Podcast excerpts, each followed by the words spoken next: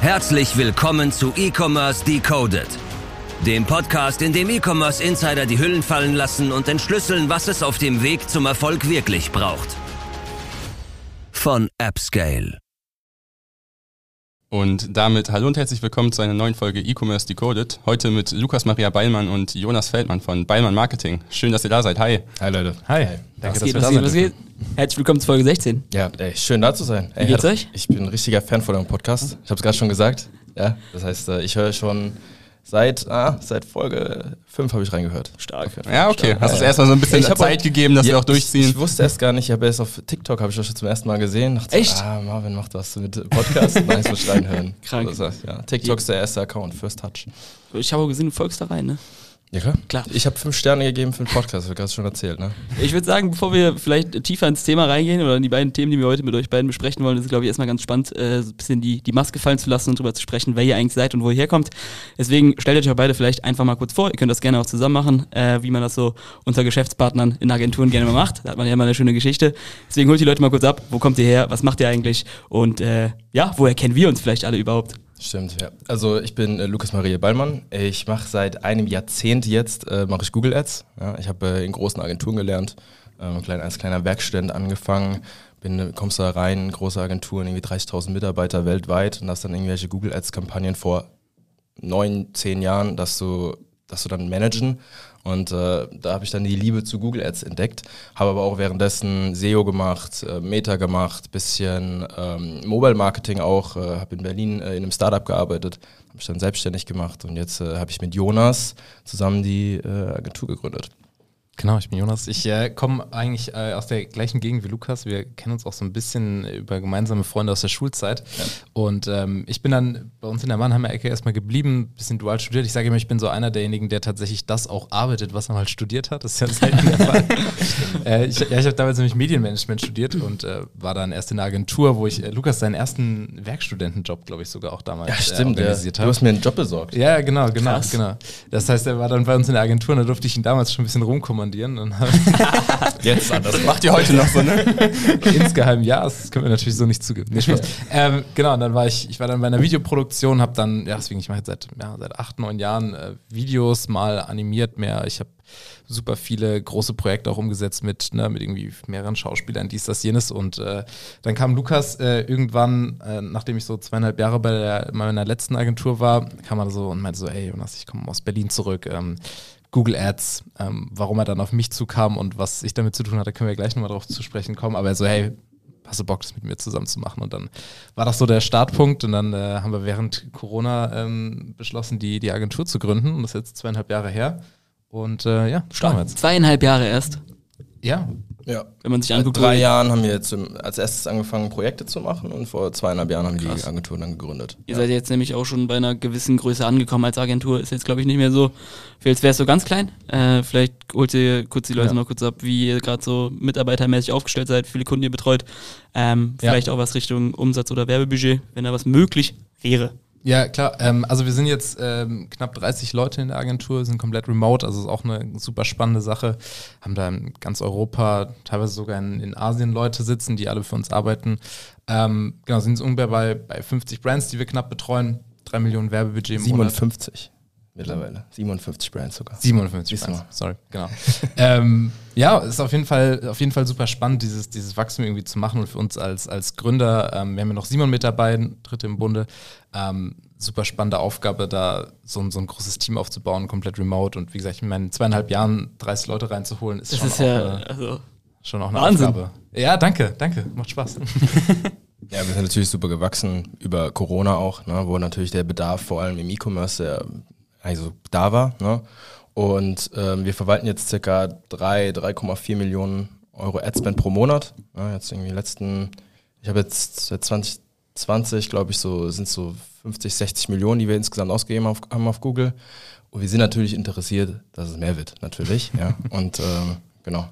Ähm, ja, das so äh, von, von unserer aktuellen Struktur her.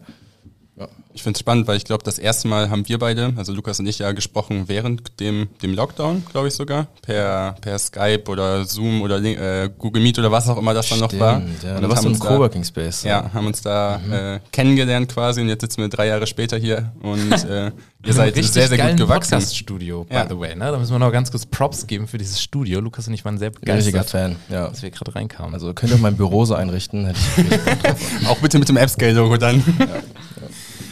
Ja, cool. Ja, aber finde ich einen äh, spannenden Case. Wie ist das denn jetzt dann so gewachsen? Ihr hattet ja nicht auf einmal dann von äh, Anfang des Jahres bis heute die Idee, wir stellen jetzt mal 30 Mitarbeiter ein, sondern es ist ja wahrscheinlich irgendwie etappenweise gewesen. Könnt ihr das Wachstum noch so ein bisschen beschreiben? Also es ist so, dass ähm, ich halt als Freelancer für Google Ads angefangen habe. Das heißt, mhm. ich habe die ersten ähm, Kunden selbst betreut und mir ist relativ schnell aufgefallen, dass vor allem im Online-Shops irgendwann halt am Suchvolumen halt cappen in Google. Das heißt, und, und ich habe mich auch viel mit der Strategie von Google auseinandergesetzt. Okay, wo will Google hin? Was gibt es denn alles für Kanäle, die man machen kann? Und ich habe schnell auch gemerkt, dass es gar nicht so einfach ist, jeden Kanal irgendwie in Google Ads abzudecken. Also ich weiß nicht, ob ihr das wisst, aber es gibt ja mehr als Search und Shopping. Ja, wir haben unsere Display-Kampagnen, wir haben unsere, wir haben äh, Discovery, die News, Google News Portal, wir haben Gmail, wir haben YouTube, den Feed, jetzt auch Shorts und Co. Das heißt, das alles auch als Freelancer abzudecken, ist halt extrem schwierig. Ja, und ähm, und dann habe ich mir gedacht, okay, wie müsste man denn eine Agentur aufbauen? Um den gesamten Kosmos von Google wirklich einheitlich abzudecken. Und dann hatte ich gedacht, okay, was kann ich eigentlich gut? Ich kann eigentlich nur gut reden und vielleicht äh, ein bisschen in, in den Google-Kampagnen rum, äh, rumseppen. Aber was ich halt nicht kann, ist, äh, ist halt kreativ sein oder Kreativ-Ads zu, zu bauen. Da bin ich halt auf Jonas gekommen und Jonas ähm, baut halt seitdem halt äh, das Performance, das äh, Produktionsteam auf, ich das Performance-Team, ja. Und wir als Agentur haben jetzt gesagt, wir wollen halt uns komplett auf D2C fokussieren, nur E-Commerce und das aber für den gesamten Google Ads Kosmos. Wir nennen das den Full Funnel Approach oder äh, Full Stack Google Ads, ja, weil du halt dann nicht nur in Search and Shopping irgendwie in Verwaltungsmodus kommt, wo es ja meistens auch der Fall ist. Ich packe ein paar Keywords hin und her, sondern ich sage, okay, mein Ziel ist es, so viele Channel bei einem Online-Shop zu implementieren wie möglich. Und ihr, ihr werdet es wissen, irgendwann muss ich Multi-Channel gehen, wenn ich als C2C-Brand nachhaltig wachsen möchte. Und genau so ähm, kam das zustande, dass äh, Jonas dann vor zwei, zweieinhalb Jahren reinkam. Vielleicht kannst du noch was ergänzen, ähm, wie, wie sich das, äh, wie das zusammen wie das halt passiert ist. Guckt euch auf jeden Fall schon leicht verliebt an, das finde ich ziemlich süß. Man muss auch sagen, als ich vorhin aus dem Hotel ausgecheckt bin, ähm, stand Lukas neben mir, weil er mich abgeholt hat und es wurde direkt assumed, dass wir auch äh, zusammen unterwegs sind. Also wir werden recht häufig für Gay-Couples gehalten auch. Wegen der Frisur, genau. Gleicher Style.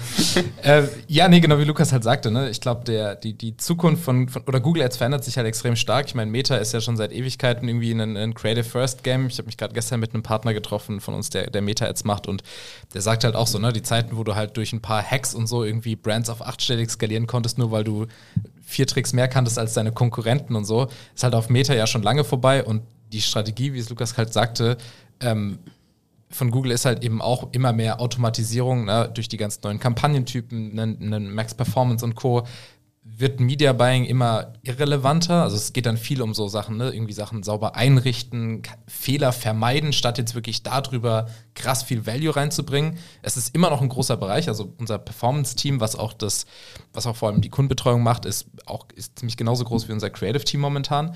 Aber ähm, der Trend, wo es halt hingeht, zeigt halt ganz klar, okay, Google wird auch ein Creative-Thema.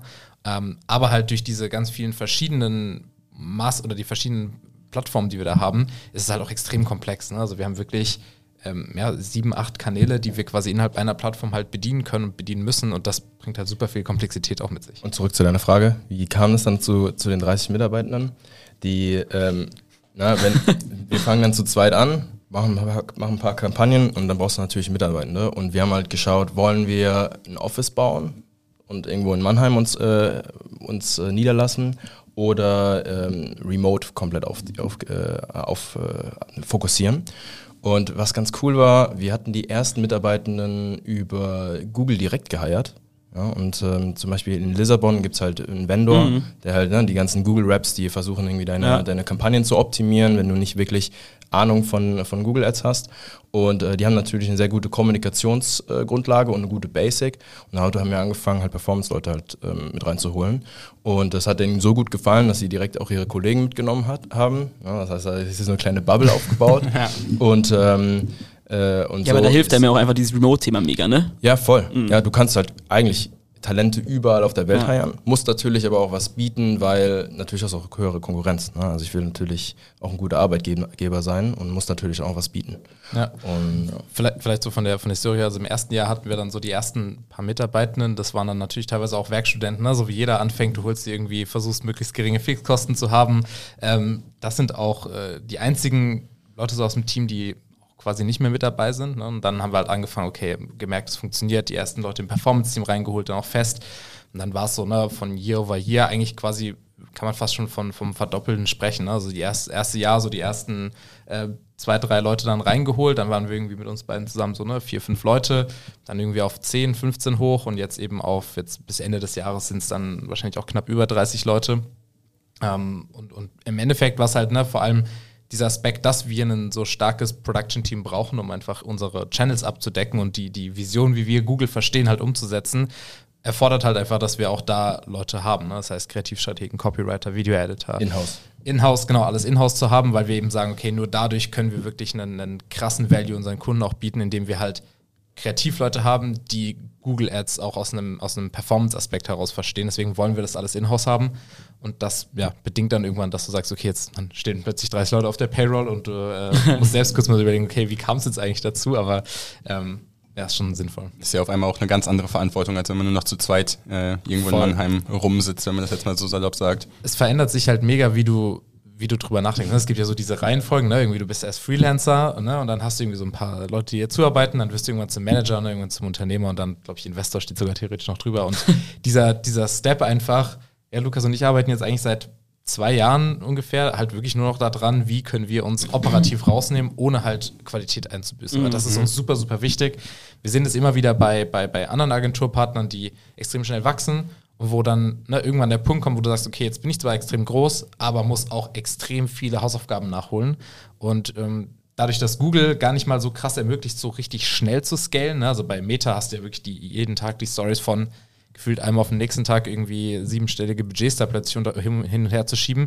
Äh, na, das ist ja bei, bei Google ein bisschen, ein bisschen langsamer. Dementsprechend war es für uns auch gar nicht so gar nicht so krass möglich, so schnell nachzuziehen, was uns, glaube ich, jetzt im Endeffekt zugute kommt, weil wir eben dadurch immer mal wieder konsolidieren konnten, immer mal wieder Prozesse nachgezogen haben und halt auch versucht haben, von, von, von anderen Unternehmern zu lernen.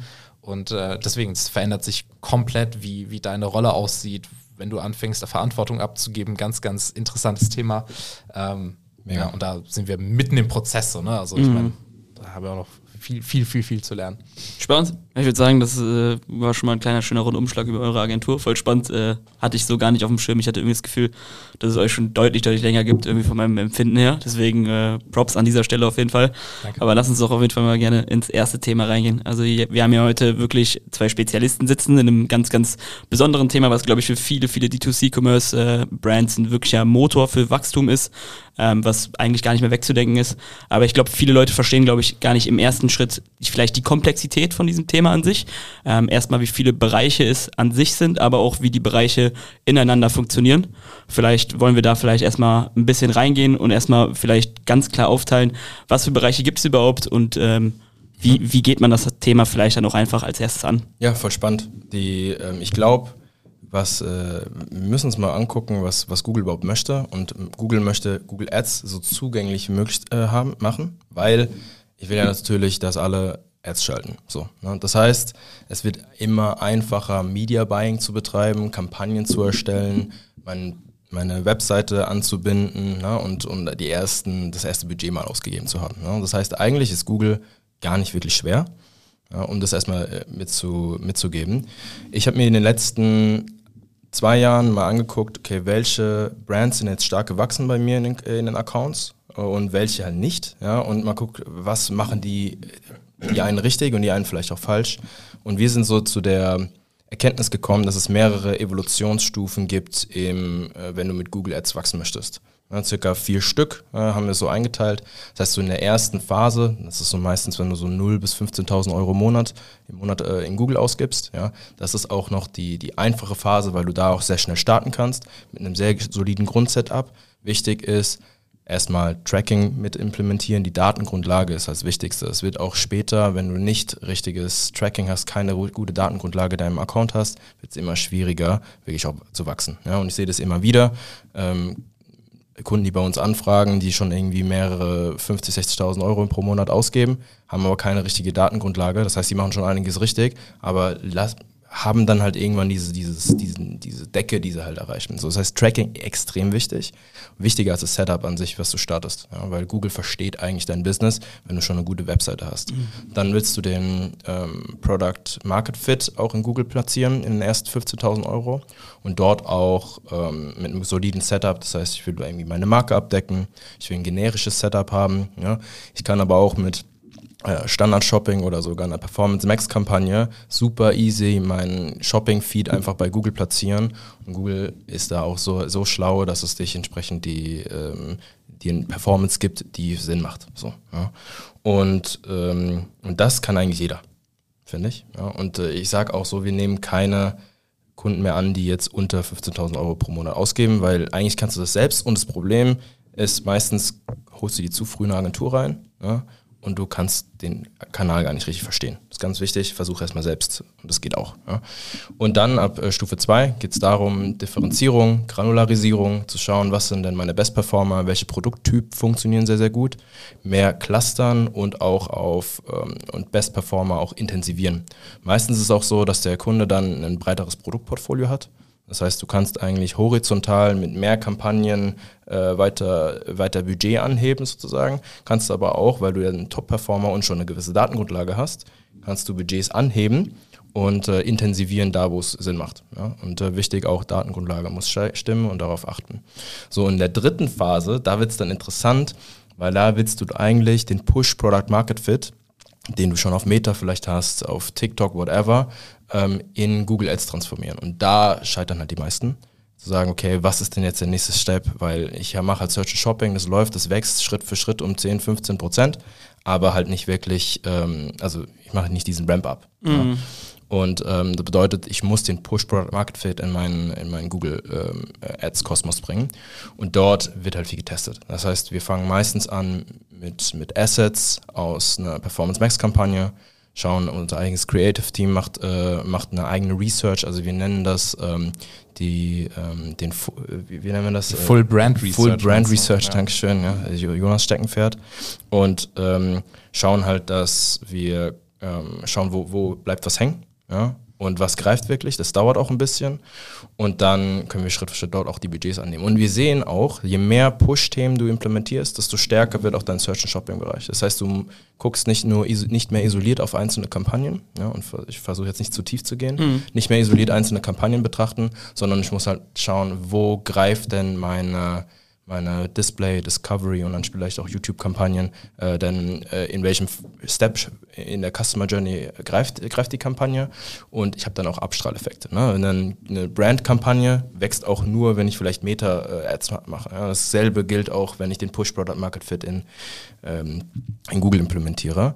Und dann natürlich kommt YouTube. Ja? Und äh, YouTube, da geht es dann auch darum, wirklich das Offer zu platzieren, äh, verschiedene Awareness-Stufen abzudecken. Das ist ja, glaube ich, nochmal ein ganz anderer Angle, der da angegangen wird. Ne? Also die, äh, du, die, die Angles sind quasi ähnlich von mhm. Meta, bloß ist nochmal ein anderes Format, um äh, den, das Produkt darzustellen. Ja. Und äh, du solltest nicht einfach nur recyceln, das geht für den Anfang, äh, für den Start auch, aber äh, du willst definitiv auch eine eigene Strategie entwickeln. Und dann sind wir aber schon in einem sechsstelligen Monat mhm. setzen. Ja, also wichtig auch diese vier Evolutionsstufen nicht zu früh mit den Themen Push starten. Versuch erstmal mhm. Search and Shopping jetzt, äh, max outen, ja, und mhm. dann kannst du schauen, okay, was ist mein nächster Channel, weil du hast, brauchst erstmal einen gewissen Puffer, um überhaupt in einen höheren Funnel zu ja. investieren, ganz klar. Ja. ja.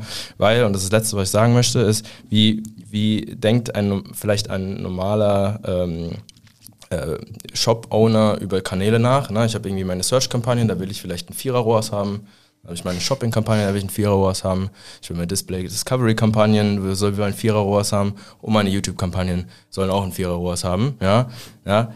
Aber so denken die meisten nicht. Ja? Die denken eigentlich, okay, ich mache Search und Shopping. Ja, Display funktioniert nicht so wirklich. YouTube haben wir mal getestet, aber klappt mm. nicht. Ne? Und das ist, das höre ich so oft, ja. weil äh, die, äh, weil halt diese, diese Schritte nicht gemacht werden und die nicht die notwendigen ähm, Challenges halt überkommen werden, wenn du weiter wachsen möchtest als als Marke. So und ähm, du musst jede einzelnen Kanal ähm, in deinem Funnel erstmal verstehen ja. und dann schauen, okay, was, was intensiviere ich und was nicht. Ja. Das war sozusagen die dritte Evolutionsstufe und dann, oder gibt, was ist das sozusagen? Stimmt, ich bin ein bisschen abgeschweift. Also die dritte Evolutionsstufe, Push Product Market mhm. Fit mit Display Discovery zu implementieren mhm. und YouTube ist dann die vierte. Okay. Da geht es dann wirklich auch um die Skalierung, zu sagen, okay, ich möchte jetzt auch ähm, wirklich äh, mal 100, 200, 300, vielleicht sogar mhm. 500.000 Euro pro Monat mhm. in, in, Google Ads investieren. Ja? Unser größter Kunde hat, oder vom Adspend her, hat ähm, jetzt im Januar eine Million Adspend äh, gehabt. Nur über Search und YouTube. Ja, und da sind noch zum Beispiel noch gar nicht äh, die anderen Kanäle mit drin mhm. gewesen. Ja, und äh, das geht, auch in Deutschland, aber man muss halt wissen, okay, was sind denn meine Zielvorgaben auch für die, für die jeweiligen Kanäle und wie schmiegt sich der Kanal in, die, in meine Journey ein. Ja. Könnt ihr, also du hast es jetzt zwar schon so ein bisschen gemacht, aber könnt ihr einmal einen kurzen Überblick geben, an welcher Stelle vielleicht welches äh, Produkt von Google Ads dann quasi das sinnvollste ist? Also wann nutzt man mhm. zum Beispiel Search für welchen, für welchen Use Case, wann fängt man dann mit Discovery an äh, und so weiter? Du meinst ähm, Produkte von äh, Shopping-Produkte? Oder? Zum Beispiel, ja. Also gibt es irgendwelche bestimmten Produkttypen, wo Search zum Beispiel mehr Sinn macht dann als YouTube-Ads oder sowas? Äh, unterscheidet mm. sich das vielleicht auch nochmal von, von dem Prozess, den du gerade genannt hast, für bestimmte Produkte? Oder kann man das eigentlich so grundlegend über alles drüberlegen. Wird wahrscheinlich schwieriger. Ich habe so ein paar No-Gos oder Red Flags, wenn ich, äh, wenn ich, wenn ich so sehe. Also was am schwierigsten ist, ist Food, glaube ich, aktuell. Mhm. Food und Beverages. Da haben wir die meisten Probleme da wirklich auch in Search und Shopping und dich mhm. wirklich zu platzieren. Äh, da macht es dann eher Sinn, direkt mit Push zu starten. Das ist aber natürlich nochmal ein anderer Invest. Ne? Ja. Ähm, aber ansonsten ähm, so in diesen Commodity-Themen, wo du sagst, okay, ich will Fashion, Schuhe, whatever, da hast du halt hohen Wettbewerb, aber auch hohes Suchvolumen. Das heißt, ihr musst ein gutes Offer haben, ihr musst eine gute Differenzierung haben ne? und, äh, und dann natürlich dann auch äh, eine gute Datengrundlage und gewillt sein, ich will vielleicht mehr bieten als mein Wettbewerber. Dann hast du so diese Luxury High AOV Themen, die haben meistens einen geringeren Wettbewerb, aber auch ein loweren Such, so, loweres Suchvolumen. Das musst gucken, ob, ähm, ob du dort Suchbegriffe findest oder im Search zumindest Themen findest, die du ähm, äh, die dann höheres Suchvolumen haben, aber ein bisschen weiter weg von diesem transaktionalen Intent. Dann hast du, und dann hast du, und das sind so meine Lieblingsthemen, sind die, ähm, also du willst ähm, die mit niedrigem Wettbewerb haben und natürlich hohen Such Suchthemen. Ja? Und das findest du meistens eher in so Nahrungsergänzungsmittel-Themen, ist auch hoher Wettbewerb, aber wenn ich dann eher in den informationsgetriebenen Bereich gehe, mhm. weil ich halt erstmal aufklären möchte und dann erstmal mein Produkt platziere, da ist dann eigentlich die Goldgrube begraben, weil ich dann natürlich ähm, erstmal mit Content äh, komme, viel Search implementiere. Zum Beispiel, wir haben einen gemeinsamen Kunden, Health Routine, die sind nur so gewachsen eh, auf Google, ja, ähm, weil man halt mehr und mehr Cluster findet, die irgendwie das Produkt, wo das Produkt eine Lösung ist. Man muss erstmal dem Kunden sagen, guck mal, du suchst gerade nach einem Problem, suchst gerade nach einer Lösung. Ja, hier, ich intensiviere das Problem nochmal, das ist meine Lösung. Ah, zufällig habe ich auch ein Produkt dafür, das es ja direkt hilft. Ja, und und ähm, diesen Schritt zu machen, ähm, muss erstmal eine Marke machen, aber es macht mir dann am meisten Spaß, äh, mhm. wenn, ich, wenn ich das so sehe. Ja. Ich würde äh, vielleicht, also vielleicht habt ihr ja Bock drauf, ich weiß nicht, ob es vielleicht unnötig ist, aber ich glaube, viel, was viele vielleicht, glaube ich, noch nicht so ganz verstanden ha ist, haben, ist, Alter, was viele noch nicht so ganz verstanden haben, ist, dass dieser Raum so, der ist so, also man versteht es jetzt so ein bisschen so auf einer sehr platonischen Ebene, es ist so relativ theoretisch.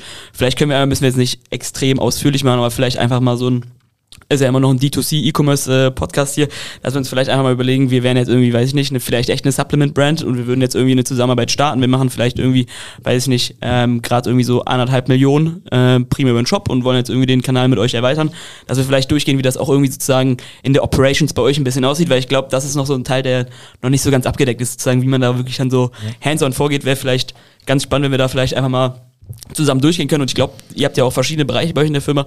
Ähm, habt ihr auch verschiedene Experten, wie das dann so aussieht, wie ihr dann sozusagen da vorgeht. Das wäre, glaube ich, ein Voll. spannendes Ding. Voll. Ich glaube, ähm, also wenn es jetzt Supplements sind oder halt irgendwie ein klassischer E-Commerce-Brand, startest du halt meistens mit, eigentlich, eigentlich starten wir immer mit demselben Setup. Ist eigentlich super easy. Ne? Wir starten mit, ähm, ich kann das jetzt eigentlich komplett äh, erzählen, wie wir eine Struktur aufbauen, weil es ist, äh, man, die Execution ist wichtig. Ja. Wir haben eigentlich ein ganz klassisches System in unserer ersten Evolutionsstufe ist, wir haben eine Brandkampagne, da willst du so einen hohen ROAS wie möglich haben, ne, aber auch so viel Umsatz wie möglich abdecken. Jetzt ist klar trennen im Search-Bereich von deinem generischen, deiner generischen Kampagne. Wenn du sagst, ich habe unter, ich habe vielleicht 200, 300 Euro pro Tag an Adspend, äh, den ich, den ich äh, in Google investieren möchte, würde ich dir auch raten, mach eine Search Generic Kampagne und geh da auf deine Haupt-Keywords, deine Nische ein. Schau, dass du, dass, dass du jeder Anzeigengruppe ähm, einem Cluster einen Intent widmest und schau, welcher Intent greift dann bei mir am besten. Ne? Ähm, und geh natürlich mit dem Bestseller-Produkt. Und im Search-Bereich dann noch, machen wir noch mal eine DSA-Kampagne, die deinen gesamten Google, äh, gesamten Webseite crawlt und neue Keywords findet, die vielleicht relevant sind. So. Und dadurch, äh, durch die Keywords, die Suchbegriffe, die ich bekomme im Search-Bereich, kann ich dann auch mein Setup Schritt für Schritt komplexer aufbauen, weil ich halt von Google Informationen bekomme, was funktioniert und was nicht. Ja, Das und heißt, dann- es ist erstmal so eine Grundlagenforschung, um zu schauen, was wirklich funktioniert bei dem Kunden. Genau. Genau. Erstmal das Produkt identifizieren, was ihr benutzen wollt. Es wird ja nicht sein, dass das Ganze, wie du schon gesagt hast, das ganze Sortiment direkt äh, mit den Ads bespielt wird, sondern den Bestseller, wie du jetzt gesagt hast. Und dann, äh, Du musst dir so vorstellen, ich habe ähm, also vor zehn Jahren angefangen, da war ich in Accounts drin, die haben über 800 Kampagnen gehabt. Da gab es eine Kampagne, eine Ad-Group, eine Keyword drin oder zwei, drei ja, ähm, und dann eine Anzeige. Und dann hast du mit äh, CPC geboten, hast du halt versucht, irgendwie geboten besser zu sein. Da gab es auch noch kein richtiges Tracking, ja, das ist wirklich verrückt. Und jetzt mittlerweile hat sich das komplett geschiftet, weil du willst eigentlich mit der Datengrundlage wachsen. Ja? Das heißt, äh, du musst gar kein, am Anfang gar kein komplexes Setup aufbauen, um jetzt äh, krass mit Google Ads durchzustarten, sondern du willst eigentlich ähm, Google die Information geben, hey, guck mal, hier sehe ich eigentlich ähm, mein Produkt, äh, mein, mein, äh, das sind die Signale, die du dir vielleicht anschauen möchtest. Ja, also ich gebe schon aktiv vielleicht die Zielgruppe vor, wenn wir von PMAX, Performance Max Kampagnen reden. Und, äh, und dann verfeinere ich das mit den Daten, mit der Datengrundlage, die ich zurückbekomme. Ja? Und wichtig ist dann, die richtigen Entscheidungen zu treffen, um weiter, äh, weiter wachsen zu können. Ja? Weil dann fange ich an zu granularisieren. Erst dann, wenn ich weiß, ich habe genug Daten in der Kampagne, ich kann Schritt für Schritt ähm, weiter rausgehen, weil wenn ich von Anfang an zu granular äh, äh, eingehe und so eine Faustformel ist, du willst fünf Conversions pro Kampagne, pro Tag, so, ja, wenn du das mit deinem Budget auch gar nicht hinkriegst, ja, dann lohnt es sich nicht, so eine granulare äh, Struktur aufzubauen. Ja, und das ist, äh, und von da aus fängt dann alles an. Ja, dann fängst du an, okay, Low-Performer auszulagern, die nochmal separat mit dem Budget zu starten, eine Kampagne, die gut funktioniert, mehr Budget geben, schauen, dass ich ähm, äh, mit Smart Bidding ähm, den ROAS einstelle, meine Profitabilität, äh, meine Profitabilität ähm, Google vorgebe ja, und dann Schritt für Schritt mein Portfolio weiter granularisieren. Irgendwann habe ich vielleicht für jeden einzelnen Produkttypen eine Kampagne und ähm, habe aber auch ähm, und kann dann anfangen, äh, die ersten, die Produkte, die gut funktionieren, schon in Display Discovery zu pla platzieren. Ja? Also sch Schritt für Schritt jeden, jeden Kanal halt ähm, testen und aufbauen. Genau. Der Mann ist on fire. Also ich glaube, du könntest noch 15 Minuten einfach genauso weiterreden und es sind immer sinnvolle Sachen dabei rauskommen. Sehr gut. Ich hoffe, das ist klar. Ja, ähm, ich, äh, die, die, wichtig ist, dass äh, dadurch, dass wir eine Agentur sind, äh, wir wollen immer nur Öl ins Feuer kippen. Ja, und äh, diese ganzen ersten Schritte, die kann eigentlich jeder machen. Und Ja. es ist wichtig, nicht zu, zu früh ähm, da das aus der Hand zu geben. Und ich glaube, das ist ja auch der Moment, wo du, wo du sagst, okay, diese Grundlage aufzubauen, das ermöglicht dann, zum einen, wie du gerade, ich fand diesen Begriff Grundlagenforschung eigentlich ganz schön, weil Ja.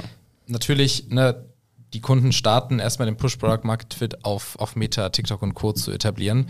Und das ist aber natürlich was, wo wir auch mit unseren Daten dann entweder supporten können oder es auch challengen können. Ne? Das heißt, es ist schon öfter vorgekommen, dass wir zum Beispiel auch über eine, über eine DSA oder über Search-Kampagnen herausgefunden haben, dass plötzlich das gewisse Targetings, gewisse Keywörter ganz gut funktionieren und wir das dann natürlich genommen haben, um zum Beispiel auf, auf unseren YouTube- oder Discovery-Kampagnen auch neue Angles zu testen. Ja, das heißt, dieses ganze Zusammenspiel aus, ne, bei Search geht es um, um die Breite ne, oder äh, früher durch, durch viele Kampagnen, heute eher durch, durch eine gute Datengrundlage, dass du es damit schaffst, Wissen anzusammeln, was du dort schon nutzen kannst und dann aber auch in anderen Channels quasi, quasi mit einnimmst. Und um auf deine Frage zurückzukommen, wie wir dann weitermachen, na, an sich, das Team fängt erstmal an, wirklich, und da ist dann auch ein, fast ein reiner Performance-Case.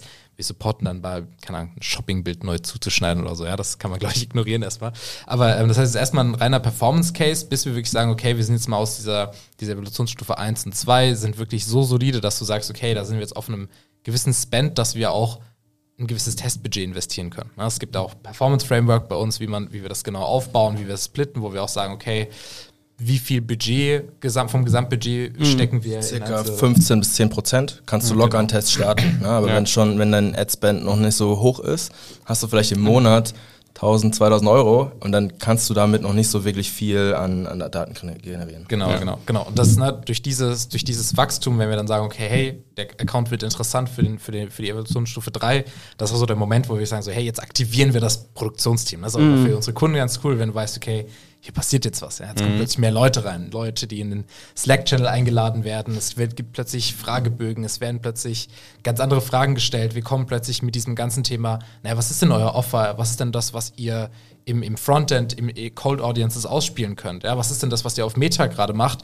Macht das denn Sinn mit dem, wie wir gerade arbeiten? Ne? Und, und so weiter und so fort. Also da passiert eigentlich sehr, sehr viel. Dann gibt es auch fast schon diesen, diesen zweiten Kickoff, weil wirklich dieser, dieser Moment so wichtig ist, dass man sagt, so, hey, hier passiert jetzt ein Mind Mindset-Shift. Ja. ja. wir gehen jetzt von diesen wir, wir, wir bauen hier auf, es ist eher eine, eine, eine gewisse Technik auch, ne? das, was Lukas gerade sagte, die Execution dahinter ist wichtig, dass man da immer wieder dran bleibt und das nicht so als Verwalten sieht, sondern sagt, diese ersten zwei Evolutionsstufen sind eigentlich das Anlaufen nehmen, ja, um dann zu sagen, okay, jetzt kann ich wirklich in, in, in meine Push-Kanäle Display Discovery oder YouTube quasi investieren. Und das ist dann der Moment, wo es, wo es wirklich spannend wird, wenn wir, wenn wir in diese Kanäle reingehen. Und das ist dann der Moment, also ihr habt jetzt sozusagen bei euch auch eine eigene Content-Produktion im Haus das ist dann sozusagen der Punkt, der greift, damit die anderen Leute das vielleicht noch einordnen können. Den Punkt habt ihr jetzt gar nicht äh, sozusagen genau. beziffert. Genau. Ihr macht jetzt sozusagen drei Bereiche, den ganzen Google Ads Bereich, YouTube Ads und aber natürlich noch die Content Produktion. Und sozusagen, wenn es dann in Evolutionsstufe 3 reingeht, das ist dann, wo ihr erst die Content Produktion mit reinschiebt und das genau. ist dann genau. nochmal ein ganz anderer ja, Fokus. Ja, äh, also wie wir es wie wir es benennen, es gibt das, das ist das Produktionsteam, das Production Team und das ist quasi das, wo alles rund um Creatives quasi passiert. Ja? Das heißt, wir haben Kreativstrategen, die sich den Account quasi ganzheitlich anschauen und dann quasi sagen, okay, wenn wir jetzt hier in Abstimmung mit dem Performance-Team starten wir jetzt Display Discovery oder doch schon YouTube oder es ist jetzt YouTube Shorts, ne? alles, alles unterschiedliche Kreativstrategien, die dahinter stecken. Und ähm, dieses, diese Kreativstrategen steuern dann quasi alles aus. Sei es jetzt, dass wir sagen, okay, wir aktivieren unser Design-Team, das quasi statische Assets äh, baut, unsere YouTube-Unit, die quasi dann wirklich ne, einen Creative Flywheel implementiert ähm, und oder auch tatsächlich unser, unser Content-Team, was wirklich dafür da ist, um vor allem High-Quality-Produktion zu machen. Das heißt wirklich, ne, jetzt dieses ganze UGC-Thema, was ja viele Meta-Agenturen machen, ist bei uns nicht so krass relevant, ne, weil auf YouTube kann man UGC auch nutzen, auf Shorts mehr, auf InStream, was wir ja viel machen, also ne, die Querformat-Videos, die vor, mitten oder nach dem Video kommen. Da gehen wir später noch rein. genau. Ähm, da ist UGC ein, ein, ein, Element, was man einbauen kann, aber jetzt äh, unsere, der Content, den wir brauchen, das heißt, wir gehen ne, mit, äh, mit großem Set, großer Kamera und Co. und shooten dann irgendwie Content, mit dem wir dann Voice-Over-Ads bauen können und Co. Das heißt, wie gesagt, Content-Team ist bei uns quasi eine Unit, die dafür sorgt, dass die anderen genug Material haben, mit dem sie arbeiten können. Und ähm, ja, es geht, wie gesagt, vor allem darum, eine Strategie, eine Kommunikations-, eine Kreativstrategie zu entwickeln und das dann wirklich konsequent, kontinuierlich in die Umsetzung zu bringen. Was sind da so die Gründe, warum ihr das nicht schon früher äh, sozusagen mit den Kunden macht? Also theoretisch könnte man sagen, so, jo, ich habe einen neuen Kunden, dem könnt ihr jetzt erstmal per se alles verkaufen. Der wird wahrscheinlich, wenn er sieht, jo, die Ergebnisse passen ja. vielleicht nach zwei Wochen, der wird dir wahrscheinlich irgendwie erstmal alles abnehmen. Theoretisch könntet ihr sagen, so, ja, ich kann die Content-Produktion ja auch einfach schon irgendwie auf Evolutionsstufe 1 oder sowas ja. oder 2 mit reinpacken. Warum macht ihr das per se da nicht? Also teilweise, ähm, das Content-Team aktivieren wir teilweise auch früher. Wenn du jetzt einen Kunden hast, der wirklich gar kein, äh, gar kein Material hat, ne, was du jetzt, äh, und, und da reden wir jetzt auch teilweise davon, dass die keine eigenen Produktbilder oder sowas haben. Ähm, das ist auch was, wo wir uns sagen, das Content-Team, also ein Shooting auch durchaus mal früher umsetzen und dann sagen so, hey, guck mal, das Material kann man jetzt auf einer Webseite, theoretisch auch auf einem organischen Instagram-Account oder so, aber in der, im E-Mail-Newsletter, ähm, auf Amazon oder halt eben, was dann für uns selbst relevant ist, im, im Bereich PMAX, im Bereich Shopping, im Bereich ähm, Display Discovery. Man kann mit Display ja theoretisch auch Retargeting machen, was man auch früher mal starten kann. Aber warum wir diesen Push-Bereich nicht implementieren, ist das, was Lukas gerade sagte was wir halt sehen, ist, dass also YouTube, äh, Google ist relativ teuer im Vergleich zu anderen Kanälen. Das heißt, du brauchst ein gewisses, ne, du musst in der Lage sein, ein gewisses Testbudget zu investieren. Und es macht halt viel mehr Sinn, erstmal diese Grundlage mit den, mit den, mit den anderen Kanälen zu bauen. Ähm, es ist jetzt nicht so, dass wir nicht auch Kunden haben, wo wir teilweise auch mit YouTube-Projekten starten. Das sind dann aber die, die an sich schon relativ evolved sind, wo man sagt, okay, wir ziehen in, in den Search-Shopping-Bereichen und Co. Dinge nach ne, und optimieren. Die sind aber schon groß genug, dass man auch direkt mit YouTube reinstarten kann. Ne? Also das ist natürlich so ein bisschen, ne, keine Ahnung, die Ausnahme bestätigt die Regel. Mhm. Unser, unser, Framework existiert aus einem sehr guten Grund, wie Lukas sagte, ne, irgendwie die Analyse aus allen Accounts, die wir bisher betreut haben. Ähm, aber ja, manchmal macht es auch Sinn, es anders aufzubauen. Aus einer Funnel-Perspektive auch, ne? Also wenn ich jetzt aktiv nach einem Produkt suche, will ich ja erstmal mich dort platzieren, als, ähm, weil dort Nutzer aktiv nach meinem Produkt halt dieses Produkt nachfragen. Du baust langsam diese Datengrundlage auf, ja, und dann kannst du sagen, okay, jetzt gehe ich einen Schritt nach oben in, der, in meinem Funnel und gehe mehr in den Mid-Funnel, den Top-Funnel, äh, Top so wie, äh, wie man das erkennt. Um, ähm, und wenn du das alles gleichzeitig machst, ja, hast du ja gar nicht die Learnings aus, welcher, was ist denn überhaupt mein Kunde, was ist meine Buyer-Persona, die ich dann nutzen kann für, mein, für eine Push-Themen. Das heißt, ähm, wir haben natürlich uns auch schon die Finger verbrannt vor, vor zwei Jahren, ne, weil wir gesagt haben, okay, wir machen jetzt alles sofort, mhm. boom, und dann ne, hast du wieder diese granulare Struktur, äh, irgendwie kleine Budgets in jeder Kampagne, keine Datengrundlage und dann hat es nicht funktioniert. So, also diese Fehler haben wir alle schon gemacht. Deswegen ist es wichtig, dieses konsequent Schritt für Schritt ähm, ähm, aufzusetzen und dann die Entscheidung zu treffen, ja, wir gehen jetzt in Push. Ja, ist halt eine bewusste Entscheidung, anstatt ja, wir testen das einfach mal und mal sehen, was passiert. Ja, so kannst du diesen Kanal nicht angehen. Kann aber auch innerhalb von eins, zwei Monaten passieren, kann aber auch erst in einem Jahr passieren, dass das komplett unabhängig vom, vom Business. Was uns halt wichtig ist, ist, ähm, und das ist so unsere, unsere Mission quasi, ne, uns geht es halt um Wachstum. Ne? Das heißt, wir wollen sowohl in unserer internen Mentalität, was jetzt unser Team, unsere, unsere Führung letzten Endes auch angeht, ist, ist Wachstum ein super wichtiger, super wichtiger Part, wo gerade Lukas und ich ähm, auch sehr viel Zeit in der Mitarbeiterentwicklung reinstecken, wirklich dieses, hey, wir wollen, wir wollen keine Verwalter, wir wollen ne, Leute, die wirklich sagen, okay, wie kann ich jetzt hier ne, Gas geben? Dafür brauchst du aber noch natürlich die Kunden. Ja? Das heißt, bei uns gibt es auch wirklich so diese Policy, wir holen uns nur die Kunden rein, wo wir auch wirklich einen, einen Impact haben können. Das heißt, äh, das, was Lukas gerade sagte, das kann sein, dass wir dann auch mal einen Kunden durch diese ein, zwei, drei Evolutionsstufen auch innerhalb weniger Monate durchpeitschen, ähm, weil Kunden, wo man, ne, wo man sagt, okay, da, da geht es nicht vorwärts, weil das Produkt nicht passt, die Retention nicht passt oder whatever, gibt ja hunderte Gründe. Ähm, das macht uns halt auch nicht so viel Spaß, weil natürlich wird es dann interessant, wenn wir eben nicht mehr nur Search und Shopping und so äh, kombinieren. Das sind auch sehr interessante Cases, wo man auch krasses Wachstum sehen kann. Aber wirklich spannend und wirklich das volle Potenzial von uns als Agentur nutzt du natürlich auch nur aus, wenn du wirklich sagst, okay, ich gehe in diesen gesamten. Dieses diesen gesamte Ökosystem auch einfach, einfach genau. wahrnimmst, ne? Und es ist halt super spannend, ne? Also ich mhm. meine, wie gesagt, vielen ist gar nicht bewusst, was es da alles gibt an, an Produkten. So. Ja, ja. Spannend, spannend. Ja, sehr cool. Dann lass uns doch ähm, das, das Google-Thema vielleicht kurz unterbrechen mit einer Frage, die wir jedem Podcast-Gast stellen. Das ist die Frage, mit wem würdet ihr gerne mal einen Kaffee oder ein Bierchen trinken gehen?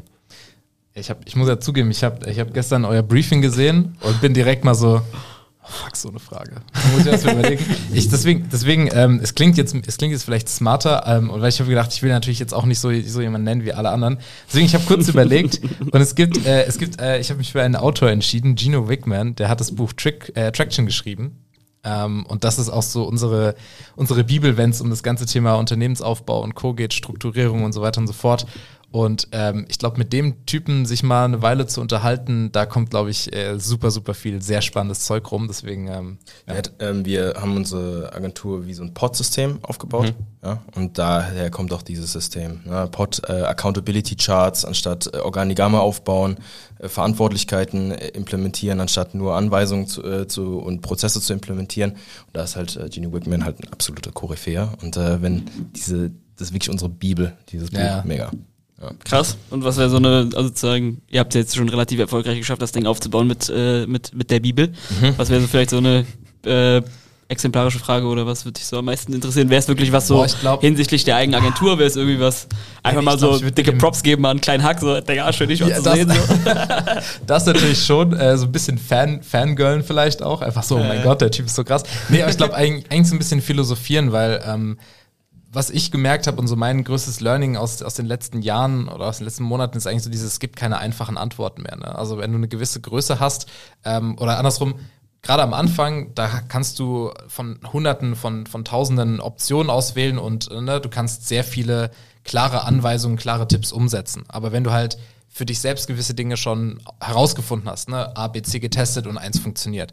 Ähm, oder auch eine gewisse Größe hast und jetzt nicht mehr von heute auf morgen alles umstellen kannst. Wir sind immer noch sehr agil, das, das auf jeden Fall, aber natürlich ist es doch, wenn du jetzt 25 Leuten sagst, ab sofort machen wir es anders, ist noch was anderes, als wenn du sagst, hey, ich habe jetzt zwei Mitarbeiter. Deswegen dieses diese komplexen Antworten ähm, erfordern auch einfach, dass man nicht mehr jetzt ein Buch liest und sagt, ah, genau so mache ich es jetzt, sondern dass du dann auch irgendwann einfach verstehen musst, wie, wie was, was das Konzept dahinter ist. Und deswegen, ich glaube, ich würde mir einfach, einfach nur ein bisschen abnerden darüber, was er hier mit irgendwelchen, äh, irgendwelchen Systemen meint und, und Sachen challengen oder so. Ja. Stark. Was bei dir?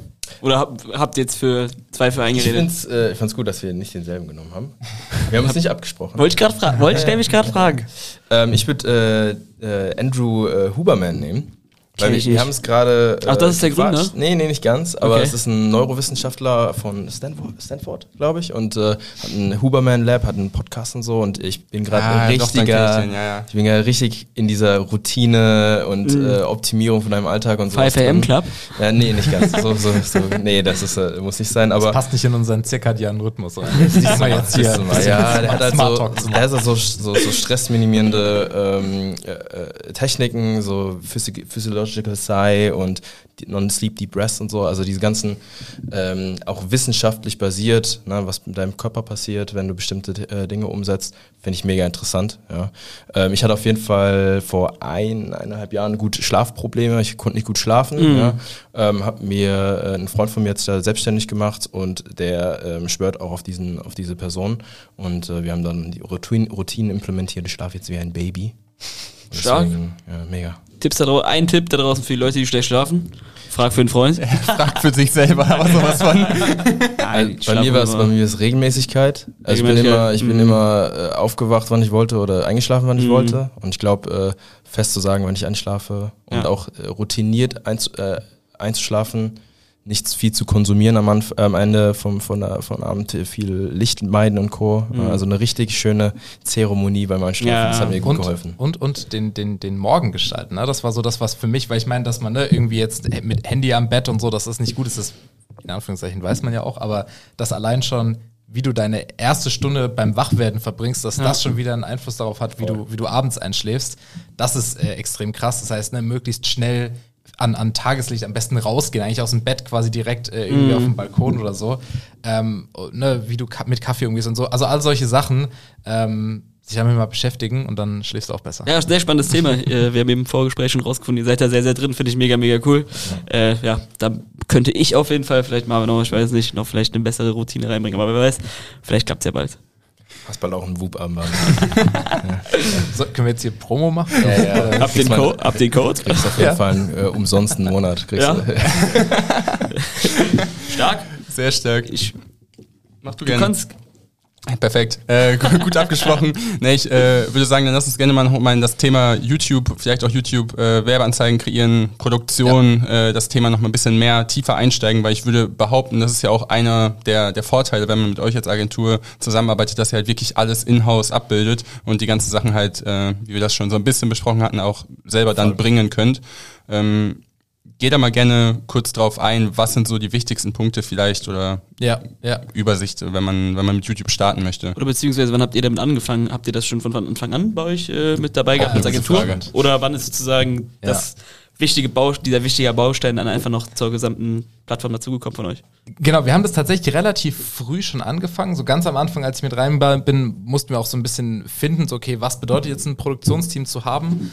Ähm, und mittlerweile ist es halt wirklich so, du kommst zu uns einerseits, weil wir halt die besten Experten in dem Bereich haben, äh, was jetzt vor allem ne, einfach, einfach Google Ads an sich angeht, aber weil wir halt einfach den echten USP haben, dass wir halt ein Inhouse-Produktionsteam haben. Das heißt wirklich, du brauchst keine eigenen Ressourcen bei dir im Team, um quasi den kompletten Google-Kosmos abzudecken. Und das ist halt schon super spannend. Ähm, wie gesagt, wir haben relativ früh damit angefangen. Wir haben dann ne, ganz klassisch irgendwie so mal irgendwie Training A, Training B. Äh, Tom Breeze war so einer der ersten äh, Coaches oder eines der ersten Trainings, die wir uns angeschaut haben, einer aus, aus, aus, aus, aus ähm, Großbritannien. Und ähm, dann haben wir angefangen, das einfach zu übersetzen. Ja. Am Anfang war, war ich das quasi mehr oder weniger alleine. Das heißt, ich habe es irgendwie geschrieben. Ich hatte irgendwie einen, relativ früh haben wir uns einen Cutter reingeholt, mit dem wir das dann umgesetzt haben. Viel mit Voice-over-Ads und so. Ähm, und seitdem sind wir halt am Optimieren. Das heißt, wir machen eigentlich wirklich auch schon seit ja, zwei Jahren, ja. mehr als zwei Jahren auf jeden Fall äh, die, die YouTube-Ads auch. Ja. Und ähm, haben dann versucht, alles mögliche Wissen, ne, auch, auch, es gibt gar nicht mal so viele D2C YouTube-Ads-Agenturen da draußen, es gibt viele Kombi-Agenturen und haben versucht, alles irgendwie aufzusaugen und zu gucken, okay, wie kann man es übertragen. Haben dabei auch festgestellt, ne, viele Dinge, die in anderen Ländern funktionieren, funktionieren so genau teilweise auch nicht in Deutschland. Ähm, und einfach die Plattform verändert sich. Ne? Wenn ich mir anschaue, die ersten Videos, die wir gemacht haben, die ersten YouTube-Ads, die waren teilweise zweieinhalb Minuten lang. Jetzt sind wir vielleicht nur noch bei so 90 Sekunden und das fühlt, jetzt sind wir eher auf dem Trend, sogar noch kürzere Ads auch mit aufzunehmen. Das heißt einfach diese Veränderung über die letzten zwei Jahre ist auch extrem spannend. Ähm, vielleicht so, um so overall mal, mal Überblick zu geben, ähm, wie Lukas schon sagt, das ist halt eher Top-Funnel. Ne? Das heißt, was wir auf jeden Fall versuchen ist, möglichst ähm, breit abzudecken. Ja, das heißt, wir wollen sowohl Kunden, die schon relativ aware für das Produkt, für das Offer sind, abgreifen, starten damit auch häufig, ähm, versuchen dann aber auch möglichst schnell, was die, was die Kommunikation angeht, auch äh, weniger aware People abzugreifen, also mal nur Leute, die sich vielleicht wissen, dass es da so Lösungen für ihre Probleme gibt. Mal Leute, die nur wissen, dass, es überhaupt, dass sie überhaupt ein Problem haben oder sogar noch weiter und wirklich einfach auch mal mit einer Studie oder so die Leute zu schocken und dann so, hey, ich habe ja ein Thema, um das ich mich mal kümmern sollte.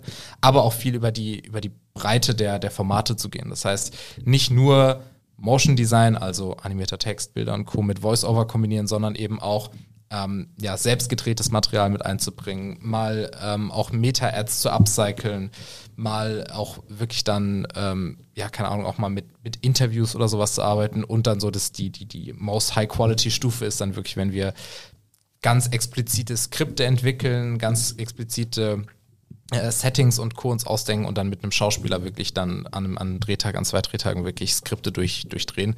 Das ist dann das, was natürlich auch super viel Spaß macht, weil da so Kreativität maximal bei rauskommt und das ist dann auch super spannend, weil du da dann auch äh, diese Ads super gut auch auf anderen Plattformen, also unsere Kunden nutzen das häufig auch auf Meta selber. Du siehst ganz spannende Abstrahleffekte, was Lukas vorhin sagte, ne? dass, eine, dass so eine Ad auf YouTube dann vielleicht plötzlich für mehr Suchvolumen sorgt oder so, weil die Leute da länger dranbleiben und quasi. Also das ist so dieser, diese, diese, diese Spannweite an, an Creatives, die wir dann da, die wir dann da rausholen, ja. Und grundsätzlich gibt es welche verschiedene Arten von äh, YouTube-Ads? Also es gibt jetzt ja. sozusagen im Video an sich verschiedene Bereiche, äh, in der Timeline an sich, wo man ja. sozusagen es platzieren kann. Man kann es sozusagen im Feed an sich noch platzieren.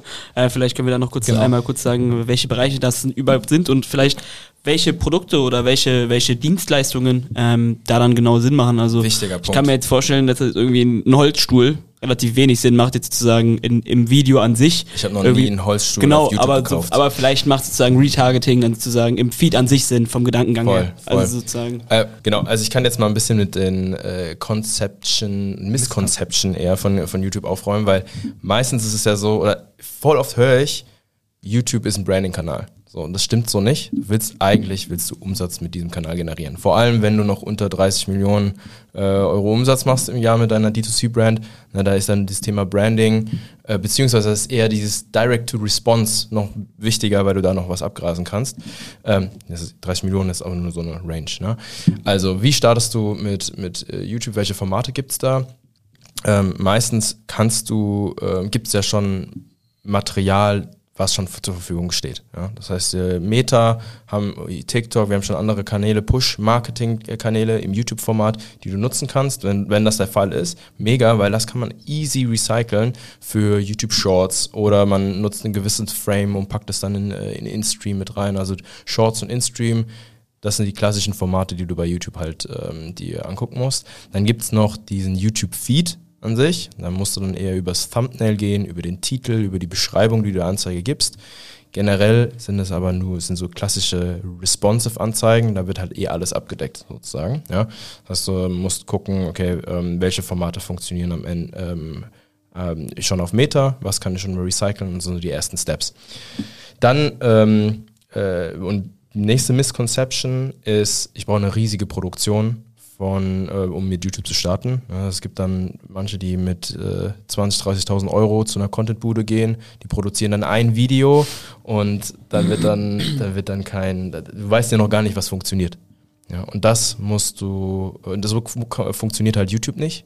Zumindest nicht, wenn du Direct Response arbeitest. Du musst extrem viel testen und unterschiedliche Angles, unterschiedliche Formate testen. Und das Ziel ist es eigentlich, über Masse, über ein Volumen an Creatives viele, ähm, also die, die Winner zu finden und auch den, den Funnel abzudecken. Das heißt, ein, wie eine Ad kann nicht den gesamten Full Funnel abdecken, sondern du brauchst mehrere Ads, die ineinander greifen sozusagen. Mhm. Ja. Was ist da vielleicht so eine Budgetgröße, ab wann man sagen kann, jo, könnte man mal ausprobieren, wenn du sagen würdest, so Head of Marketing oder so, ja, lass mal den Kanal erschließen, so ab mm, ja. wie viel Grundbudget würdest du sagen, kann das vielleicht Sinn ergeben, bevor also wir dann bei den Misskonzepten Generell würde ich immer mit den Best Practice von Google arbeiten, wie viel Daten eine Kampagne braucht. Mhm. Ja, äh, und dann schauen, okay, wie, wie kann ich meine Strategie aufbauen. Das heißt, äh, du willst fünf Conversions pro Tag pro Kampagne haben. Das ist auch dann sozusagen weiterhin sozusagen die, das Pi mal Daumenmaß auch für YouTube an sich. Genau. Mhm. Ja, wenn ich einen ähm, und ganz wichtig, YouTube ist nicht wirklich äh, günstig. Das heißt, es ist auch eher Top of Funnel, klar. Ja. Das heißt, es generiert eher einen Demand und ist nicht unbedingt unmittelbar sofort für den Abverkauf zuständig, sollte aber äh, so auch erstmal gesehen werden. Aber wie sich YouTube in deinen äh, Performance-Mix einreiht, wirst du am Ende sehen. Wir haben Clients, die da richtig viel Patte machen, direkt im Direct Response. Ja. Manche ähm, feuern aber gerade ihre Brand halt an, weil du vielleicht auch einen höheren AOV hast. So generell, so mein Bauchgefühl, je höher dein, der, das, je höher der AOV des Produktes, desto länger die Journey, desto schwieriger ist es auch mit YouTube direkt zu, zu, zu sellen. Ja? Und je günstiger, je geringer dein AOV, desto eher bist du auch daran interessiert, direkt im ersten Kauf äh, mit YouTube auch ähm, äh, Profits machen sozusagen. Und generell aber nicht jedes Produkt ist dafür geeignet. Wir sagen so CACs ab 50 Euro macht YouTube eigentlich Sinn. Ja, und viele, genau, viele Online-Shops sagen, uh, CACs mhm. 50 Euro. Mhm. Das muss man erstmal, äh, das so muss erstmal hinkriegen. Und dieses letztes Thema, ich hab, wir haben auch Clients, die äh, so 15, 20, aber das sind eher seltener. Das heißt, bevor du mit YouTube startest, musst du überhaupt denken, okay, müsst du in der Lage sein, zu überlegen, kann ich überhaupt, ist es ein relevanter Kanal im Direct Response für mich? Ja. ja. Und äh, wie kriegst du einen CRC von 50 Euro? Klar, ich gucke vielleicht auf den Lifetime, Customer Lifetime Value. Ja. Ich erhöhe meinen AOV, erhöhe meine, meinen Perceived Value, habe ein höhere, ähm, ein besseres Offer und Co. Ja. Weil eigentlich dein Ziel als D2C-Brand ist ja eigentlich, ähm, ich will die Möglichkeit haben, immer höhere CHCs eigentlich äh, zu bekommen, weil ich weiß, Werbekosten steigen, ne, das, das kriegt man ja nicht weg. Ja, das heißt, ich muss mich über, äh, als Brand damit auseinandersetzen, wie kann ich denn überhaupt Schritt für Schritt auch höher, höhere CHCs in Kauf nehmen. Und irgendwann, wenn ich mich mit diesen Fragen auseinandersetze, dann bin ich auch bereit, solche Kanäle zu aktivieren. Ja, ja und diese, diese äh, Online-Shop-Sets. Ja, aber dann merkt man, glaube ich, auch wieder, warum, diese, warum dieser Kanal dann erst irgendwie bei euch in Evolutionsstufe 4 kommt und nicht irgendwie in Stufe 1, weil erzähl mal jetzt irgendwem, der irgendwie gerade, weiß ich nicht, 20, 30.000 Euro Umsatz macht, jo, mach mal einen äh, genau. äh, Acquisition Cost von 50 Euro oder so, der würde sagen, Alter, hast du einen Vogel, ich gehe ich geh völlig bankrott. Ja, so vom Gedankengang her. Also das ist jetzt nichts, was man einfach so sagen wir mal, montags mal ja. eine gute Idee, den Channel hätte ich mal Lust auszuwählen. Genau. So geht's halt, halt einfach gar nicht. Ja, ja, vollkommen. Und was wir halt auch sehen, ist, ähm, das, was Lukas gerade schon angedeutet hat, ne, YouTube ist nicht der Kanal, der äh, eine Impression und einen, und einen, Kauf danach konvertiert. Ne? Wir haben in Google die Möglichkeit, ähm, so, so, so Pfade zu sehen. Ne? Also wo war jetzt YouTube irgendwie dran beteiligt und Co. Und da siehst du, dass super oft so Sachen sind wie, du hast eine YouTube-Impression und dann hast du eine Google-Suche du hast eine YouTube-Impression, du hast noch eine YouTube-Impression und hast dann eine Google-Suche. Oder andersrum, ja. Das heißt, einfach generell davon aus oder generell diesen Kanal auf, aufzusetzen, ohne dass deine anderen Kanäle, die wirklich dafür da sind, Mm. Conversions zu machen, äh, ohne dass die Ah, das wirklich laufen, Mm, macht ja gar keinen Sinn. Klar. So, ne? Dieses Thema Controlling ist extrem wichtig. Also du darfst YouTube auch nicht isoliert als einzelne Kampagne oder Kanal betrachten, sondern ab einer gewissen Größe geht es auch darum, immer mehr Kontext zu deinen Kampagnen hinzuzufügen. Ja. Bedeutet, okay, ich habe klar meine Attribution von Google, switche dann zu meinem Push-Product-Market-Fit um. Und auf einmal habe ich gar nicht mehr diesen 3, 4, 5er ROAS, sondern habe dann eher so Meta-Verhältnisse, aber ein bisschen noch kältere Audiences, aber gro sehr großes Potenzial. Wie mache ich das? Ich füge mehr Kontext hinzu. Wir laufen auf eine Welt zu, die cookieless ist. Ja, Google will äh, Cookie-less Tracking implementieren nächstes Jahr und Co. iOS, 4, äh, iOS 14, iOS ähm, wird immer schwieriger. Das heißt, wir haben, ähm, wir haben äh, Attributionstools, die immer äh, relevanter werden. Äh, das heißt, ich muss immer mehr Kontext zu meinen Daten hinzufügen und schauen, wo, wo kriege ich denn meine Informationen her. Und die klassische Shop-MER-Betrachtung ist extrem wichtig. Bin ich profitabel mit meinem Online-Shop? Kann ich denn solche äh, Tests machen, weil ich äh, ne- die gewisse Liquidität habe? Ja, und dann optimiere ich dann eigentlich gar nicht mehr auf einen hohen ROAS in meinen Kampagnen, sondern ich optimiere auf meinen Profit in meinem Online-Shop. Ich optimiere auf den Cashflow, ja, weil D2C-Brands brauchen Cashflow.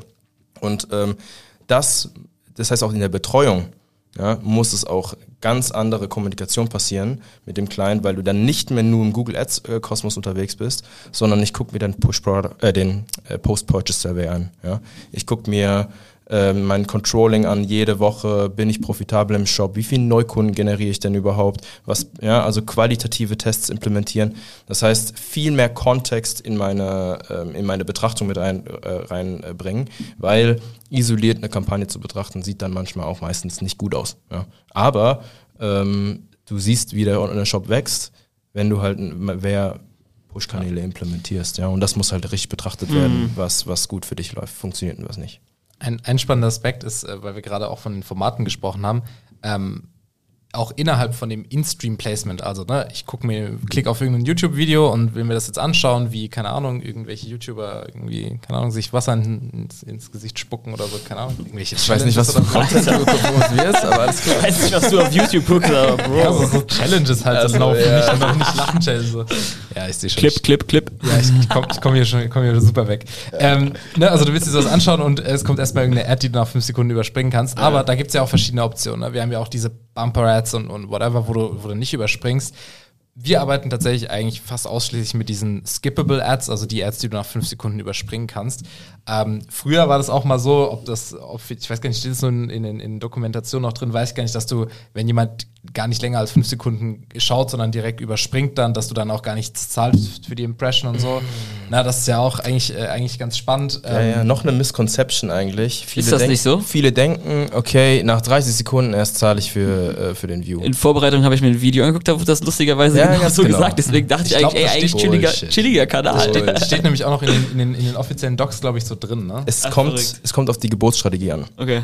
Und wenn du sagst, ich will Conversions generieren, Max Conversions, dann zahlst du bei Impressions. That's it. es das gibt, ist wenn du, Bullshit. wenn ich sage, ich möchte auf View optimieren und ähm, Reichweite, Reich- Reichweitenkampagnen machen, Mhm. dann gibt es diese, diese Möglichkeit. Mach's nicht. Also du willst erstmal Conversions generieren. Und jeder, der das erzählt, sagt, ja, äh, nach 30 Sekunden zahlst du erst, nee, äh, Bullshit, dein, C, dein CPM ist wichtig. Ja? Und das Coole ist aber bei YouTube, ich bin mir ganz sicher, ob das Meta auch kann, aber du kannst aktiv den CPM beeinflussen, indem du eine gute Engagement-Rate Rate hast. Ja, und das ist, die Engagement-Rate ist das, äh, ist, ähm, die, das Engagement triggert nach 10 Sekunden Watchtime. Das heißt, wenn ich damit interagiere, entweder klicke oder nach 10 Sekunden Watchtime habe, also über den äh, Skip-Button hinweg äh, ähm, das Video schaue, habe ich ein Engagement und je höher die Engagement-Rate, und die sollte so immer über 25, 30, 35 Prozent sein, dann äh, kann ich auch aktiv mein CPM ähm, äh, günstiger gestalten. Und genau das will ja dann ein Produktionsteam herausfinden. Und das schaffst du nicht mit einer eine Produktion. Ganz genau. Ja, du willst eigentlich schauen, wie kann ich so günstig wie möglich meine, ähm, diesen Kanal testen für mich? Wie kann ich so viele Angles testen wie möglich? Und dann schauen, dass ich diese, dass ich ähm, durch die Metriken, die ich zurückbekomme, ähm, ja, äh, mehr, mehr Umsatz mache mit diesem Kanal, mehr Neukunden in meinem Online-Shop habe.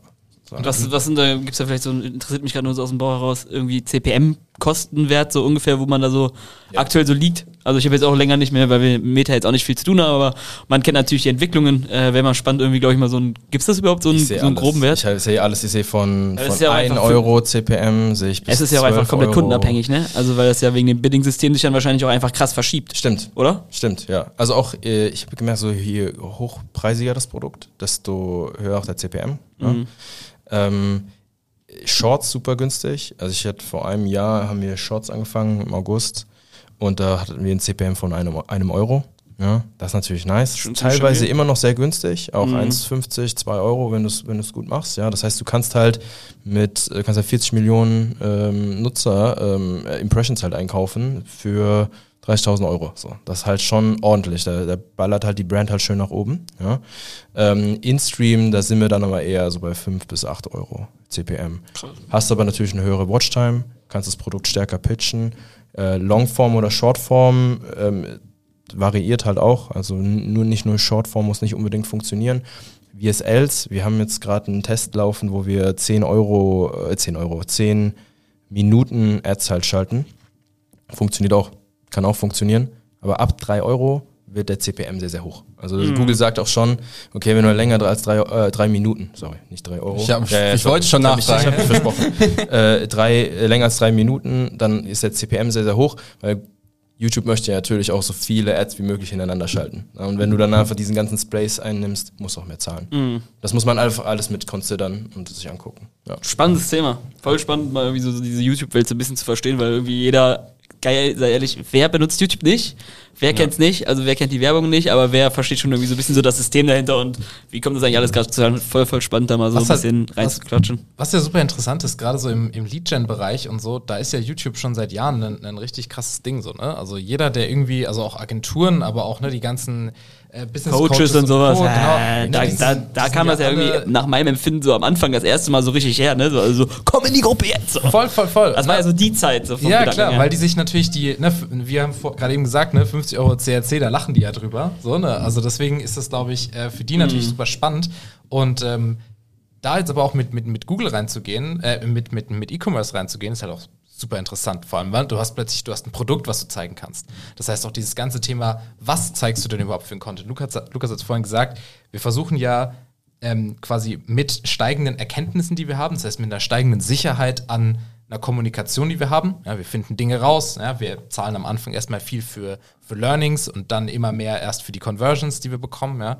Ähm, und erst mit steigender Sicherheit in dem, was wir zeigen, steigern wir auch den Production Value. Ne? Weil, wie gesagt, am Anfang, auch wenn YouTube ein, ein Place ist, wo man auch sehr hochwertige Ads schalten kann und das auch machen sollte, zumindest als Teil, damit zu starten macht halt gar keinen Sinn, weil, wie gesagt, ne, du produzierst für 20.000 Euro eine, eine Video und wenn du mit 20.000 Euro zu einer Videoproduktion gehst, die klassische Imagefilme produziert, die werden sagen so, oh, das ist schon ein kleines Budget. So, ne? Also das ist Performance, jetzt- was ist das? ja, genau, genau. Und das heißt, äh, ne, quasi auf diese, da, wenn du das machst und die Ad nicht funktioniert, und das kann einfach sein, hast du halt verloren. hast so, halt ein ne? richtiges Problem. Genau, deswegen einfach dieser quasi wirklich dauerhaft zu optimieren auf den Metriken, ne, Engagement Rate und Co., darauf basierend Learnings zu ziehen, auch seine Skripte so aufzubauen, dass man damit arbeiten kann, um dann zu sagen, okay, guck mal, wir haben jetzt X rausgefunden. Das funktioniert doch als Engel. Also lass das intensivieren und dann eben einerseits natürlich, indem man es nochmal validiert, ne, funktioniert das wirklich oder war es ein Ausreißer?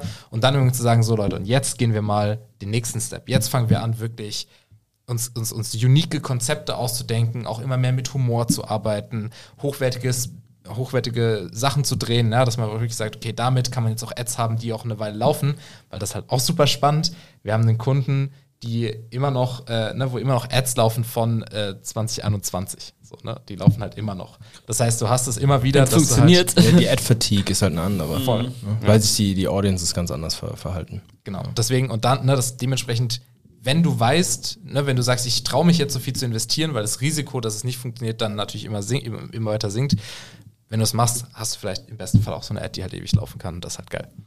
Dann lass uns doch zum, zum Abschluss nochmal kurz über das Thema äh, YouTube Shorts sprechen. Ne, ihr habt gerade schon gesagt, dass ihr letztes Jahr im August damit angefangen habt. Hat sich dadurch viel für euch verändert, dass das jetzt auch nochmal so mit da reingekommen ist? Ich glaube, Instagram und TikTok waren ja schon vorher ein bisschen, äh, bisschen früher am Start, was dieses ganze Shorts-Format angeht. Hat sich das dann auch noch in eurer Arbeit äh, ausgewirkt?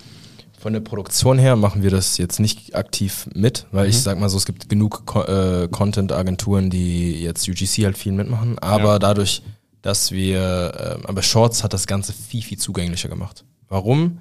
Wir haben jetzt auf einmal Zugang zu Hoch, äh, Hochkantformaten, zu ne, allen Formaten, die irgendwie funktionieren. Google, äh, YouTube schneidet das so zusammen, dass du es auf dem richtigen, äh, auf der richtigen Plattform halt siehst. Und dadurch kannst du, ist halt YouTube Ads allgemein für jede D2C-Brand super schnell zugänglich. Warum? Ich habe ja schon Material.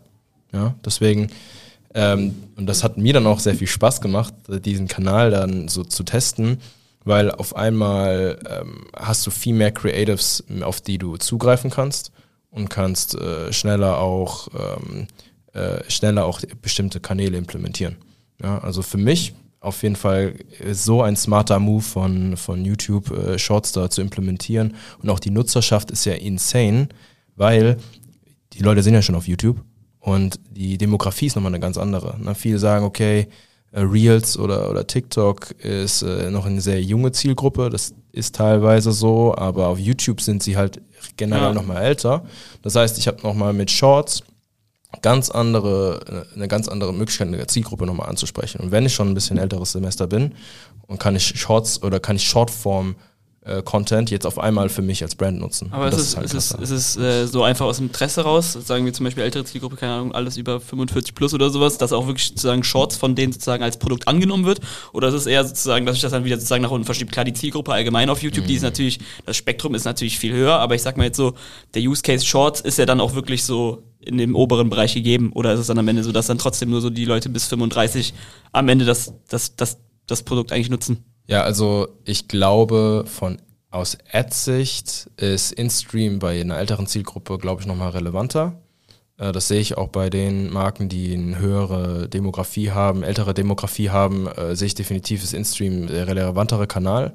Und Shorts schwingt halt so mit, um dir noch extra, noch, noch eine Visibilität halt zu, äh, zu geben. Aber damit äh, alleine wirst du wahrscheinlich, wenn du eine ältere Zielgruppe hast, jetzt nicht wirklich gewinnen. Generell ist aber Shorts die Demografie ähm, älter. Und ähm, ich glaube auch, jemanden, der jetzt schon auf der YouTube-Plattform ist, dann auf TikTok switcht in einem Alter von 40 plus, ähm, ist halt, die Hürde ist halt größer. Das heißt, es ist, und YouTube pusht Shorts immer stärker. Äh, im, teilweise starte ich äh, die App und bin sofort in Ja. Shorts. Ja? Also da wird halt viel getestet. Und ähm, dadurch hast du einen ganz anderen Zugang schon zu einer Audience, die schon immer da war. Stimmt. Ja. Und ich glaube, das kannst du halt nutzen Ja. für dich als Brand. Spannend. Spannend, wie es, äh, wo es hingeht. Schauen wir mal, was wird. Schauen Was wir wird? mal, was wird. Das klappt wirklich jedes Mal. Moritz macht es immer wieder. Einmal, einmal in jedem Podcast funktioniert. Hat, glaube ich, nur einmal in 15 Folgen nicht geklappt. War ja auch ein bisschen traurig. Nee, spannend. Äh, hat, glaube ich, hat mir mega, mega viel Spaß gemacht, da jetzt mal so irgendwie so dieses, äh, so ein bisschen Licht ins Dunkel zu bringen, weil es irgendwie so ein, so ein Thema ist, was jeden irgendwie angeht, aber jeder ist so, ja, komm, skip, skip, skip. Weißt du, wie ich meine? Und was so dahinter steht, was Agenturen eigentlich für krasse Arbeit machen, wann das überhaupt Sinn ergibt, ist so ein spannendes Thema, was man, glaube ich, gar nicht so ganz auf dem Schirm hat. Ich, ich finde es auch super spannend, weil ich habe, ich weiß gar nicht, ob ich selbst mal über eine YouTube etwas gekauft habe. Aber wir sehen ja, dass es funktioniert. Das ist Ja. super fun. Ich kenne ich kenn super viele, wenn ich sage so, ja, wir machen YouTube-Ads und so, ja, ich skippe das immer nur. Und ich denke mir so, ja, aber es gibt ja trotzdem Leute da draußen, die es nicht tun. Das ist super Ja. witzig.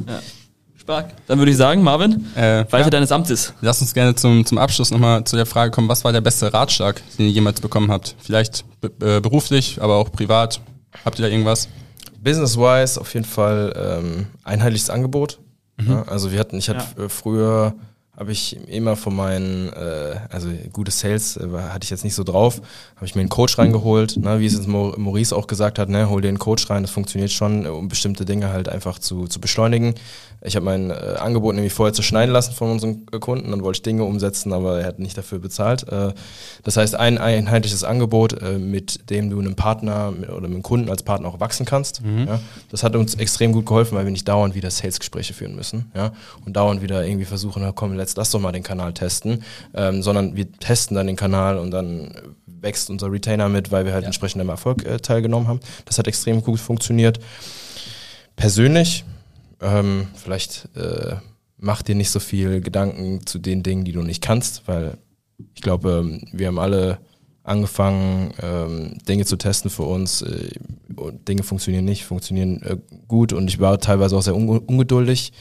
Und ähm, aber eben, wenn man halt dran arbeitet, kommt man entsprechend am Ende ans Ziel. Stark. Und beim Kollegen? Ja, ich glaube, äh, ich glaube, das Thema Verantwortung abgeben, ne? das ist, äh, das ist auch einer der, der neuesten Tipps. Also, ne, man weiß, jeder, ne, du weißt, wenn du dein Unternehmen wächst, musst du Verantwortung abgeben, aber ähm, wie man es machen kann, ne, dass du einfach die Leute beteiligst und enables und, und die mitnimmst und sagst so, hey, du bist doch ein Teil davon, du checkst doch, was in der Company abgeht, genauso gut wie wir. Also ne, den Leuten auch Verantwortung geben. Ähm, klingt super banal und jeder wird sich wahrscheinlich sagen, so ja, logisch, aber ich glaube, wenn man mal in dem Moment ist, wo man dann merkt, okay, jetzt ist der Moment gekommen, es ist schwerer als man denkt, deswegen äh, tut es, ja, überlegt euch, wie ihr es machen könnt. Ähm, und privat, ähm, ich glaube, in der Uni hat mir mal ein äh, Professor, weil ich damals äh, immer, in, wenn ich Feedback bekommen habe, war ich immer so super schnell in so einer Verteidigungshaltung, so, ja, aber es war ja so und so. Und er so, Herr Feldmann, nehmen Sie das äh, Feedback in Ihr Feedback-Körbchen auf. Und dann können Sie sich, nehmen Sie das an und äh, suchen Sie sich dann raus, was Sie davon anwenden wollen. Fand ich super die geil. Die Kritikfähigkeit. Ja, genau. Also das Feedback-Körbchen, äh, man, man kann für sich dann selbst immer noch sagen, so ja, gut, dass es mir gegeben was ignoriere ich alles, weil war jetzt eine Ausnahme, aber ähm, einfach alles in sein Feedback-Körbchen aufnehmen und sich raussuchen, was man umsetzen will. Stark. Coole Punkte. Fand ich gute Punkte. Sehr, sehr spannend. Jungs, ich sage so wie es ist. Mir hat es mega, mega viel Spaß gemacht. Vielen, vielen Dank fürs Vorbeikommen hier in Köln.